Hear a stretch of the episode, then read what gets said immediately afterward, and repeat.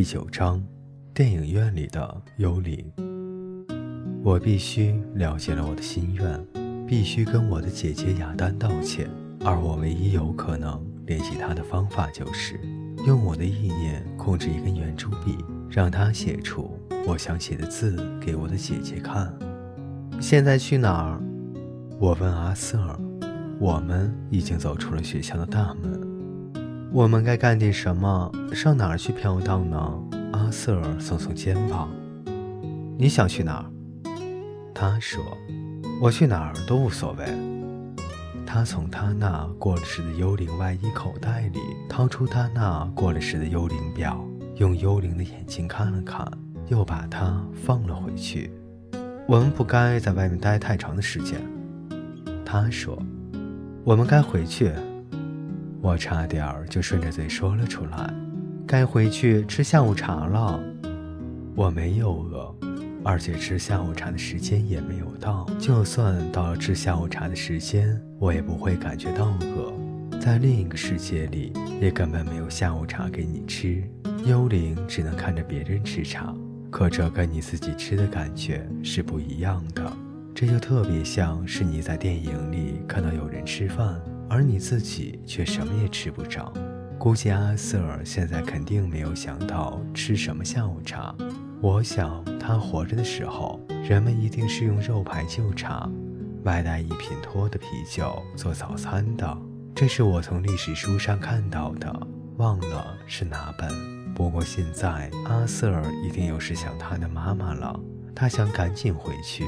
要是阿瑟的妈妈现在在另一个世界出现了。阿瑟却没有在那里，那就糟了。我能想象得出来他们见面时候的场景。阿瑟妈妈的外衣少了一个纽扣，而那纽扣正好拿在阿瑟的手里。他们相认了，紧紧地拥抱在了一起。他们的心愿就都了了，完成了他们原本还没有干完的事情，一起去那个叫天蓝色彼岸的地方。反正到了那个时候。他们不会相互寻找，可以安安心心的，心情特别的宁静，再也不用到处飘荡。我想，我们还可以干点别的。我的口气不太确定。就再待一会儿。除了博彩，还有什么别的好玩的吗？阿瑟想了一会儿。你是说除了老虎机？那东西一点也不好。我说。我从来没有觉得它是好东西。阿瑟说：“对了，我想起来了，我们现在就去那儿。等一会儿再走。”阿瑟，我说：“我想问你一件事。”但是阿瑟已经走了，走的还特别的快，我只好去追他。我们离开了学校所在的那个街区，往繁华的商业中心走去。一路上，我可以看见不少的熟人。如果你能看见我和阿瑟，那你就会觉得我们像两个往闹市区赶的两个半大小子。一看那样子，就让人以为是去游戏机厅里去打红警，或是去市面上看看有没有新进的电子游戏。或许你还可能奇怪，我们两个男孩子怎么大白天就出来逛，以为我们正在逃学。不过，当你看见阿瑟，特别是他那一身衣服，你可能马上会猜想，我们是拍摄某个古装电视剧的。阿瑟是演员，我则是过来陪他作伴，让他别太紧张的同学。不过，没有人能看到我们，虽然我们能看到他们，而且还看得很清楚。我们走路的方式也跟他们不一样，我们的脚不是真的沾地。我们走起路来，离地面还有半寸的距离。如果不仔细看路，就会有人直接从你的身上撞过去，甚至自行车也不躲你。不过你也完全不用在意，因为你根本就不会受伤。这些走在街上的人都很奇怪，他们都有两副面孔：有人在的时候是一种表情，没有人在的时候又是另一种表情。人们会在别人面前努力做出一副愉快的样子。上午好，最近天气怎么样？多好的天气呀！他们还用特别高兴、特别清脆的声音说这话。但他发现自己又是一个人的时候，马上就收起了笑的模样，拉下脸来，一副愁眉苦脸的表情。人们做出苦相的时候，更叫我好奇。不错，我知道这让人很难相信，但几乎人人都是这个样子。看那样子，要是有人问他们你还好吗？最近怎么样了？他们一定会说：太糟糕了，没有比这再坏的了，简直令人难以置信。我都不知道该怎么办才好了。但是，一旦遇到了公司的同事，见到了熟人，他们就会立刻的高兴起来，状态好的不得了，就像是在告诉别人说，让他们愁眉苦恼的事情，就是让他们高兴的事情。我和阿瑟一直往市中心的商业区走着，在路上，我看见了我妈妈的一个朋友，他正用婴儿车推着他的小儿子，胳膊上还挎着一个很沉的大包。阿姨你好。我叫他，是我哈利，但是他头也不回的径直走了。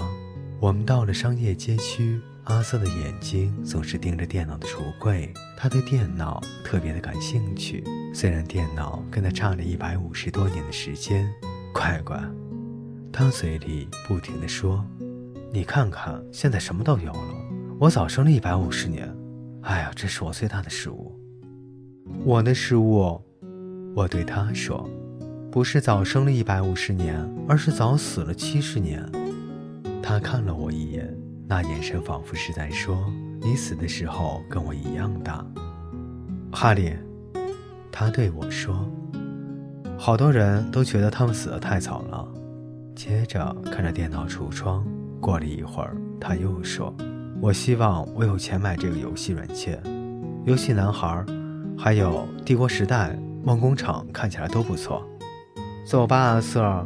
我等的有点不耐烦了。我想我们应该到别处去转转。再等会儿，他嘴里还在小声嘟囔着，眼睛依旧盯着电脑橱窗，幻想着能给自己买最新的电玩。我在等阿瑟的时候，迎面走过来一个人，是诺曼蒂尔，戴夫蒂尔的大哥。戴夫蒂尔以前跟我一个学校的，比我高一个年级。我们在课间一起踢过球。他的大哥已经不再上学了，听说在一家旅行社工作。我不再犯傻，再跟他打招呼了。不过我管不住自己，我一直人缘特别好，喜欢跟所有认识的人说话。我根本就管不住自己的嘴。嘿，诺曼，我说，最近过得如何？他竟然没有像其他人一样从我身上穿过去，而是停了下来，伸出他的手说道：“你好，哈利，这些日子过得怎么样？”我使劲笑着，我使出全身最大的力气来笑着，因为我看见的也是一个幽灵。我好几年没见你了，哈利。诺曼继续说：“发生了什么事？我想你一定也是死了。”没错，你现在住哪里？他问我，住在坟墓里，我想这么告诉他，但是我不想开幽灵的玩笑，所以一个字也没有说。我就站在那里，脚下就像生了根，不知去哪里好。那真是糟透了，我已经死了，而诺曼还在这里跟我闲扯，就像我还活着的时候一样。我特别想走，但是他还没有离开的意思，他就站在那里。不时地向你点头微笑，就像一个烦你的熟人。我觉得我快疯了。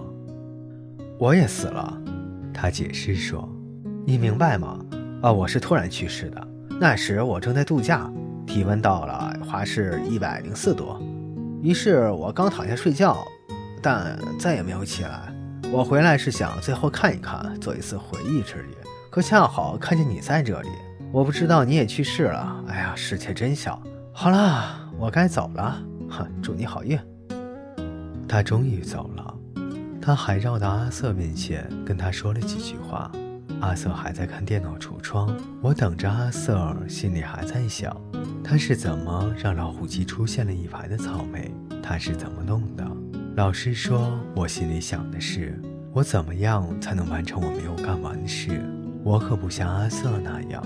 永远在另一个世界里奔走找人，我要感觉好受一些，或者说得到安宁，最后去往天蓝色的彼岸。我必须了结我的心愿，必须跟我的姐姐雅丹道歉。而我唯一有可能联系上他的方法，就是用我的意念控制一根圆珠笔，让他写出我想写的字给我姐姐看，这样我就能联系上他了。对，这就是我的计划。但要实现这个计划，我必须学阿瑟那一手本事，问明白他到底是怎么做的。但愿我能控制其他东西，就像我让树叶子掉下来，让杰飞的笔从他手里飞起来一样。但愿我能控制一支笔，让它能够写字；但愿我能和活人联系上；但愿我能对我的姐姐雅丹说我所有的心里话；但愿，但愿，但愿我有机会同大家正式的道别。或许阿瑟尔能告诉我该怎么做，或许这需要练习，多试几次就会了。我转身过去问他：“阿瑟尔，我说。”你知道，当你，但我没有看见阿瑟尔。我在这条街上根本没有见到他。三个人悠闲地坐在了一起，就好像我们在过长假期，消磨时间。哈利，阿瑟尔在叫我。原来他在一个路灯杆子上，他就坐在灯罩上，还不是一个人。紧挨着他的还有一个幽灵，那个幽灵一定死了好多年了。他穿的不是我们这个时代的衣服，他的衣服上还缝着很大的衣兜。哈利，阿瑟尔还在招呼我，上来吧。那个幽灵也向下看着我。对，上来吧。他说：“这里还有点地方。”我看自己没有什么其他事情可做，于是也蹦了上去。那根路杆在左、中、右有三盏路灯，正好一人坐一个。三个人悠闲地坐在了一起，就好像我们在过长假期，消磨时间。或许对我们就是这样。如果你肯把死当成放假，不少人也就是这么想的。那个幽灵问阿瑟：“你的伙伴是谁？”“这是哈利。”阿瑟给我们介绍。“哈利，这是斯坦。”我们握了握手。“你好，哈利。”斯坦说。死了有多长时间了？好像好多年了。我告诉他，但实际上只有几周。斯坦点点头，好像他特别能理解这种感觉。我明白你说的意思，朋友。他说：“时间不能自动完成任何人的工作。你会奇怪你死后时间为什么过得这么快。”他忽然扭头问阿瑟。你看见他了吗？阿瑟立刻回答说：“没有，我很抱歉，斯坦，我没有看到他。”斯坦看起来有点失望。我悄悄地观察他，他已经很老了，差不多有七十岁上下，可能还要更老一点。为什么他要坐在路灯杆子上呢？我一点也不明白。可能他也要完成他没有干完的事情，所以不能从另一个世界出发，奔向天蓝色的彼岸。阿瑟尔似乎看透了我的心思，恰当的做了一点解释。这是斯坦的路灯杆子，阿瑟尔说：“不是吗，斯坦？”“没错。”他点点头。“斯坦，你已经在这上面待了好多年了吧？”“对。”我不知道该跟他说点什么。我只好点点头，对他说：“这里很有趣吗？”我不知道我干什么说这个。我想这么说话应该挺傻的。我想说的是，你怎么在这路灯杆上待了那么多年？为什么不去电影院？不去游乐场？不去五星级酒店？我觉得一个幽灵要是想找一个地方飘荡，就应该找一个舒服一点的地方。应该有点可娱乐的东西，而不该选一个路灯杆子。为什么他在上面待了那么久？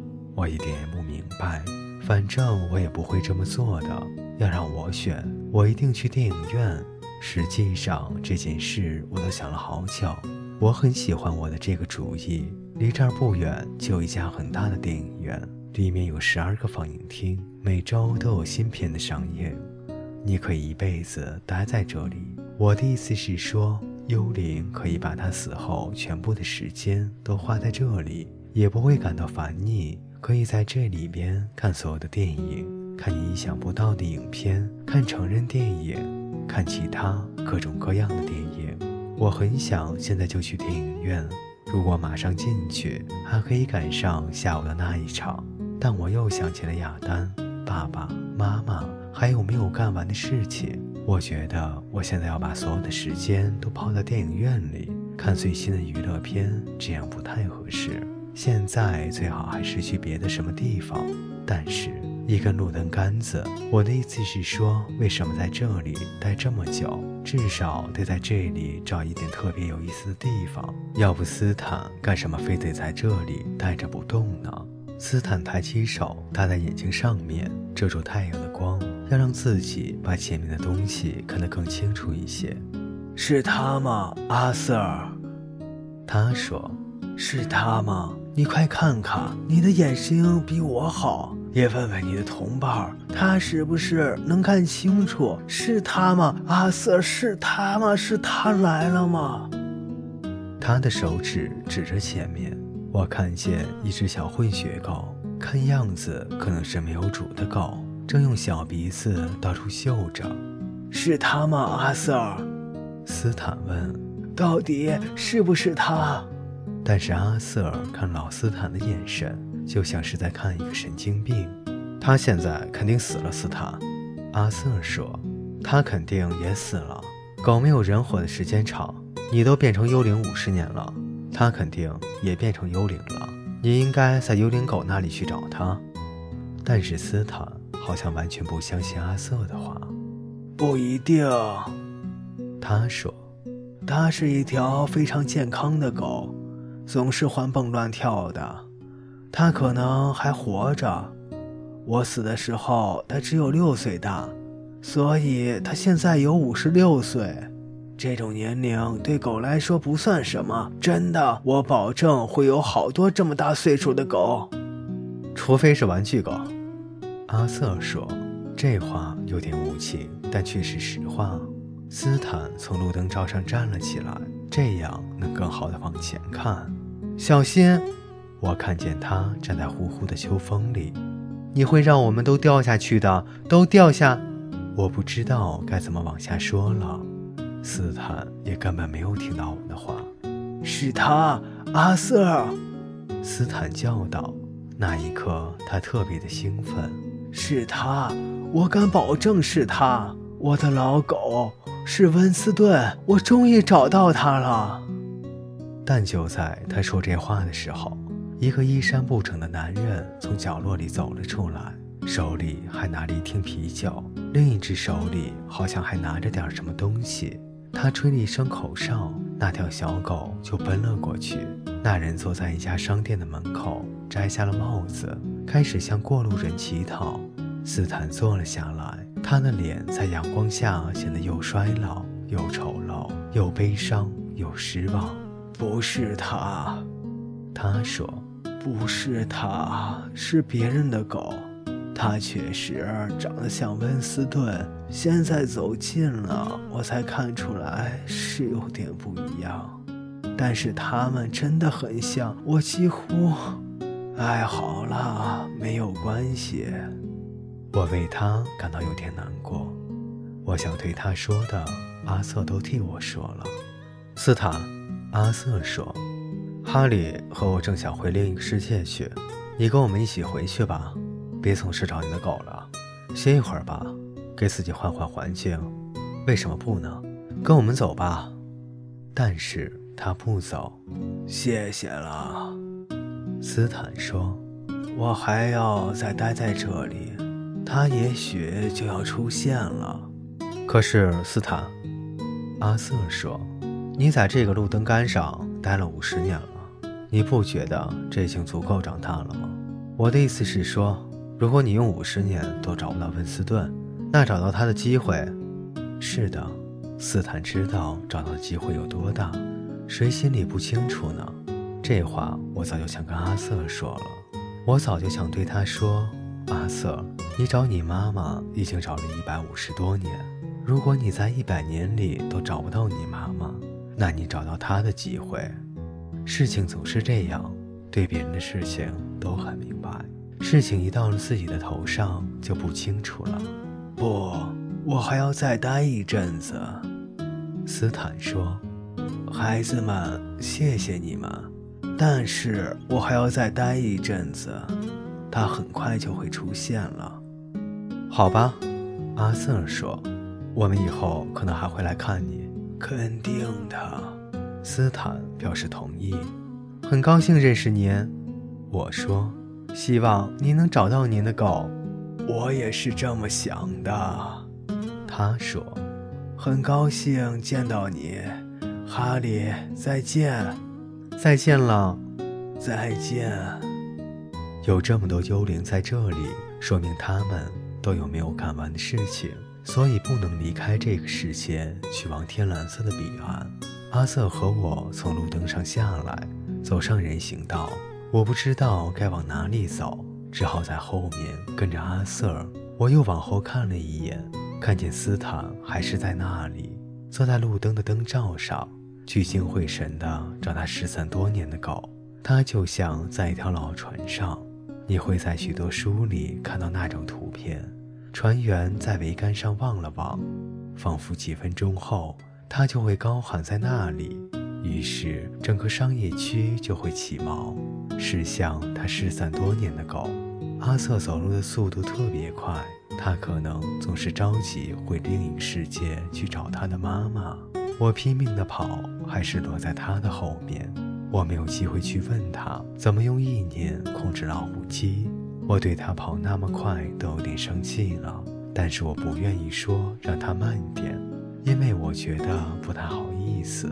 但我也不愿意被丢下，因为我不知道该怎样回另一个世界。所以我只能拼命地跑着。我觉得活人的世界确实不是幽灵应该永远待下去的地方。幽灵应该有幽灵自己的活法。我的意思是，幽灵应该干点幽灵该干的事情，待在幽灵该待的地方。我们跑到一个十字路口，阿瑟一下又冲了过去，我则停下来等红灯变绿。安全第一，这是我的原则。走啊，哈利。阿瑟叫我别去等他，他又继续跑。我们又跑过了一个街区，穿过了一个广场，正好路过了一家多媒体电影院。我知道阿瑟急着回去找他妈妈，但我还是很想进去看一看。你能等一会儿吗，阿瑟？就两分钟，我进去马上就出来。他做了个鬼脸，还是停了下来。好吧，但你得快点。跟我一起进去吗？我说，不了。他说，我以前进去看过，我在这里等你，但是就两分钟，别忘了，就两分钟。我不会的，我保证，两分钟足够了。我跑了进去，这个电影院除了位置比较背，没有什么别的毛病。售票室里坐着两个人，冰淇淋柜台后面站着一个女的。负责检票的那个小伙子正冲墙站着，咬着他的指甲。我进去前看了看节目单，现在最热门的是迪士尼公司上映的卡通大片，它肯定是我死了之后才新拍的。我打算进去瞧一眼，就一眼，因为我向阿瑟保证过，就在电影院里最多待两分钟。公告栏上说，第八放映厅演着这部片子。马上就该到放下一场的时间了。我穿过第八放映厅的大门进去后，我先用一秒钟来适应里面昏暗的光线。现在正放着正式电影前的广告片。我睁大眼睛向四周看了看，以为在日常不会有什么人来看电影，但是我错了。放映厅里差不多被挤满了，每一个座位都不是空的。放映厅里没有一个人，全是幽灵。一排一排的幽灵都坐在那里，等着电影开始放映。这一定让你很害怕，但是我感到的却是难过。有这么多幽灵在这里，说明他们都有没有看完的事情，所以不能离开这个世界，去往天蓝色的彼岸。我可不希望自己成为他们中的一员。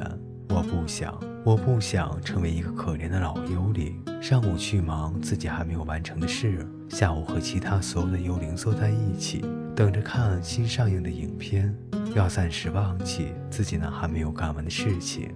他们不仅成天提心吊胆的，而且还悲伤难过，自己欺骗自己。我可不想这么做，我要直接去找亚丹，正式和每一个人告别，然后我就动身去天蓝色的彼岸。我永远不要做一个可怜鬼，永远不。这时候，放映厅的门被推开了。走进来两个夫人，还带着两个蹒跚学步的小孩和一个大约五岁大的小女孩。听到门声，所有的幽灵都把头转了过来。当他们发现有活人进来之后，他们都发出了可怕的叫声。当然，活人是听不见的。幽灵都开始旁若无人地抱怨了起来：“好破！”一个坐在前排的大胖子幽灵说：“哦，是人，还有小孩儿。”没有比这更糟糕的了。哎呀，就是啊，他们还拿着爆米花。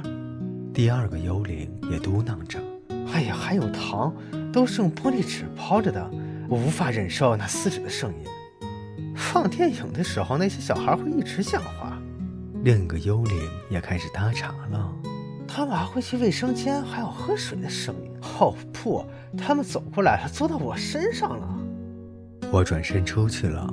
两位夫人、三个小孩，还有所有的爆米花，还有糖，以及好几百个幽灵和他们的抱怨声，都留在了我的身后。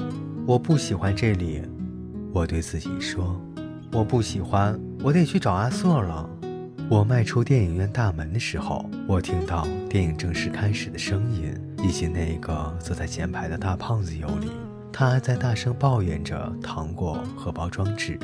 哎，他说。你们能不能让你们的孩子安静下来？这里还有这么多幽灵在看电影呢，你知道吗？至少你们也该有点功德啊！幽灵、鬼魂这些难听的名字都是人起的，以致弄得我们都不好意思去死了。我不能再耽误了，直接从电影院的围墙中冲了出去。你死了以后会有不少的好处，你可以抄不少的近道。阿瑟尔正在外面看表呢。两分钟都过了，他冷淡地说：“对不起，阿瑟。”我说：“我不知道里面会有那么多的幽灵。”总是那样，他说：“总是那样的，所以你就应该知道到那里去有多傻。他们以为是空调让电影院里凉快的，其实不然，是那些幽灵。行了，不用管他了，我们现在该回去了。我们很幸运，如果我们快一点。”我们还能赶上，赶上什么？